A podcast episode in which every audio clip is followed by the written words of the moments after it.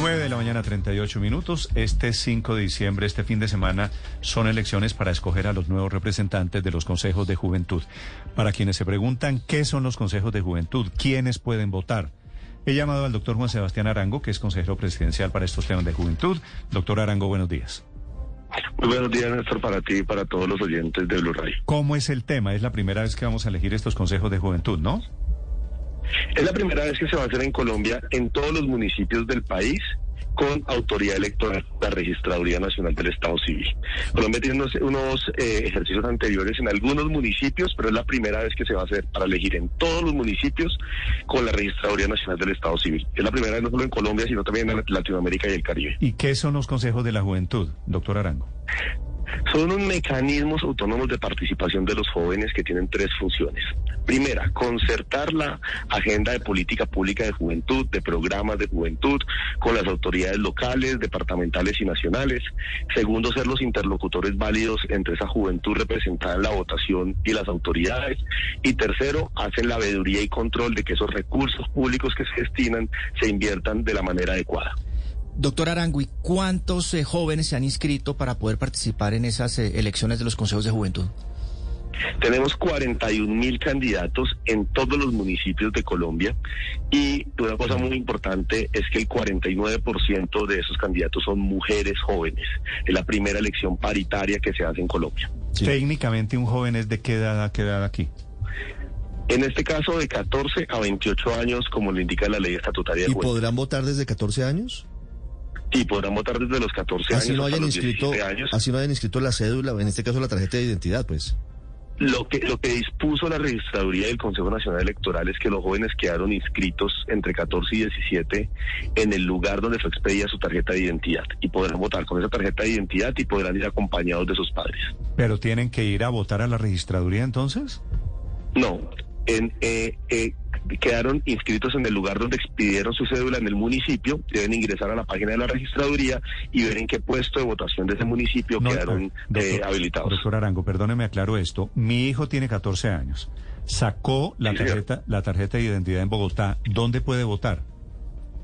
debe ingresar, hay varios puestos de votación en Bogotá, debe ingresar a la página de la registraduría y ver en qué puesto de votación de Bogotá quedó asignado. Sí, y ahí y eso y eso no es abierto, es decir, tiene que ser en un puesto de votación en particular.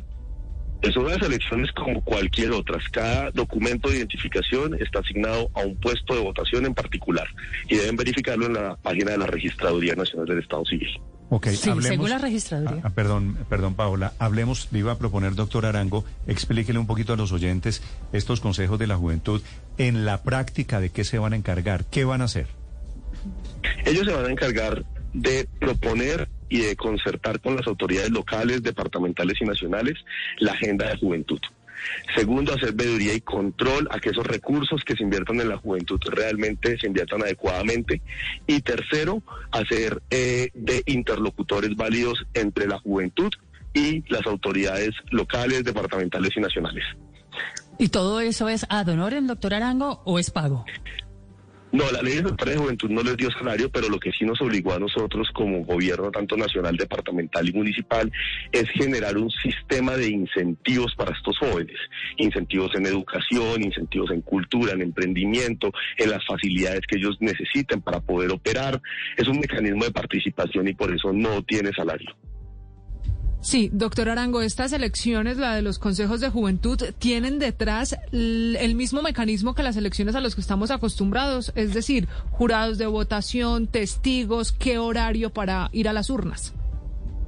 Tiene exactamente el mismo mecanismo, jurados de votación, puestos de votación, eh, después habrá escrutinio, etcétera. Se harán las votaciones entre las 8 de la mañana y las 4 de la tarde. Y acá es una cosa importante, como se los contaba, primera vez que son listas paritarias, listas cerradas y listas cremallera. Es decir, si encabeza una mujer sigue un hombre y si encabeza un hombre sigue una mujer. Sí. Doctor Arango, ¿puede votar todas las personas o solamente en un rango de edad? Únicamente las personas entre 14 y 28 años están habilitadas para votar. Entre bajan infocandidatos, bajan la aplicación Infocandidatos a su celular o ingresan a la página web de la registraduría y ahí pueden verificar dónde exactamente pueden votar. Sí, entre 14 y 28 años únicamente. Nadie más. Eh, únicamente, nadie más, únicamente entre 14 y 28 años. Usted se pela por un poquito, Espina, no, ¿no? por un poquito, casi, casi clasifico. Mire, doctor Arango, pero en la práctica, los consejos de juventud sí tienen algún tipo de capacidad de tomar decisiones o de tener injerencia sobre lo público, o son tristemente, como algunos creen, un saludo a la bandera. No, yo creo que sí lo tienen y tienen y, y O precisamente sea, pueden, parar un proyecto, pueden parar un proyecto que determine un alcalde porque consideran que es inconveniente. Yo creo que ellos van a tener una gran representatividad, legitimidad e injerencia en la política pública de este país. Primero porque son electos de la manera popular y segundo porque claramente este país, eh, yo creo que ha venido reconociendo que esta, la juventud ha hecho un llamado muy importante de querer participar en diferentes escenarios y, y yo creo que va a ser muy fructífero tener esa voz refrescante de los jóvenes en la toma de decisiones. Ahora, seguramente los elegidos o inclusive los votantes de este domingo serán los protagonistas políticos dentro de pocos años, ¿no? Claro, de eso se trata, de que también esto sirva como un ejercicio de formación política hacia adelante. Es que cuando tenemos 41 mil candidatos en unas elecciones que no tienen salario, que no tienen reposición de votos, que no tienen eh, financiamiento estatal, pues claramente lo que esto sí demuestra es que los jóvenes sí están muy interesados en hacer política y que quieren participar en las decisiones que nos interesan. Ahora, ojalá que la mayor cantidad de los 12 millones de jóvenes habilitados para salir el domingo salgan a votar y que las familias motiven a sus hijos a que salgan a votar y que armen parche los pelados y las peladas para salir a votar el domingo y que se vuelva un plan y que realmente se refrende esa voluntad de los jóvenes de incidir realmente en la política colombiana. Sí. Si hay 41 mil candidatos solamente, ¿usted cree que cuántas personas, cuántos muchachos salen a votar este fin de semana, doctor Arango? Pues es, es, es muy difícil la pregunta porque esto es un ejercicio, Néstor, que nunca se ha hecho en ningún lugar. Lo sé, lo sé, lo sé, lo sé. Pero, pero, Entonces, pero estamos hay hablando... 12 millones sí, de votos ¿cuán- habilitados 12. 12 millones de jóvenes habilitados para votar. Yo no me lanzaría todavía porque es una, es una elección muy, muy particular. Esperamos que salgan muchísimos jóvenes, muchos jóvenes a votar. Y creo que también acá hay una responsabilidad y un deber de ellos. Ellos han hecho un llamado muy importante a la sociedad de queremos participar, queremos estar en las decisiones. Aquí está el escenario, también está el deber de ellos de salir a votar. Por eso no me lanzaría todavía en un número porque es un escenario y unas elecciones demasiado Pero si atípicas, votan- no solo para nuestro contexto, sino para, para los otros. Le digo una cosa, Ahí. si hay, si hay un millón, dos millones de votos, me parece que sería un, un super éxito, ¿no? También estoy de acuerdo que sería un super éxito. Sí, doctor Arango. ¿Cuál es la respuesta? Sé que no es de su área, pero, pero ¿qué le han dicho a usted sobre las dificultades para hacer campaña? Porque ese ha sido uno de los temas que seguramente habrá que mejorar para las próximas elecciones de consejos de juventud.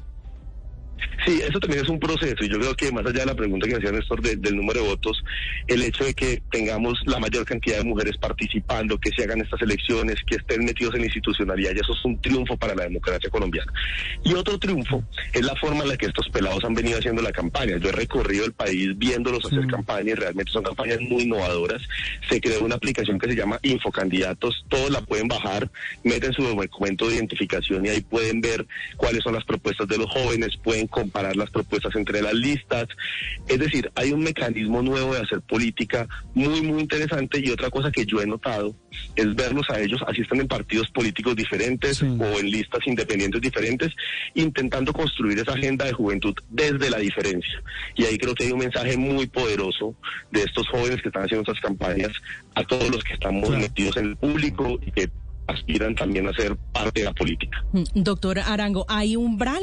Y en caso de, de- de que haya umbral, entre otras cosas, es ¿tienen garantías también los muchachos para, para hacer política porque no están claras, parece, las reglas del juego? No, no, no hay umbral, no hay umbral, no hay umbral. Y este ejercicio de estas elecciones es un ejercicio que está regulado en una ley estatutaria en Colombia, una ley del año 2013. Estas elecciones los jóvenes las venían pidiendo desde el año 2013 y ahí están reguladas todos los componentes de las elecciones, por lo tanto hay garantías no solo para elegirse, sino también para funcionar adecuadamente de acuerdo a esa ley estatutaria. Los jóvenes, doctor Juan Sebastián, han estado reclamando mucha participación. ¿Se hizo todo un proceso de formación para que ellos realmente sientan que este es el espacio que estaban buscando? Sí, hemos hecho un proceso de pedagogía desde incluso de que se lanzara este calendario electoral, porque esas elecciones las íbamos a hacer el año pasado y se tuvo que suspender por la pandemia. Con la Escuela Superior de Administración Pública hemos formado más de 90 mil jóvenes líderes que multiplican el mensaje de cómo son las elecciones. Hemos hecho hasta este momento más de 9 mil capacitaciones en todo el territorio nacional para que los jóvenes comprendan el mecanismo.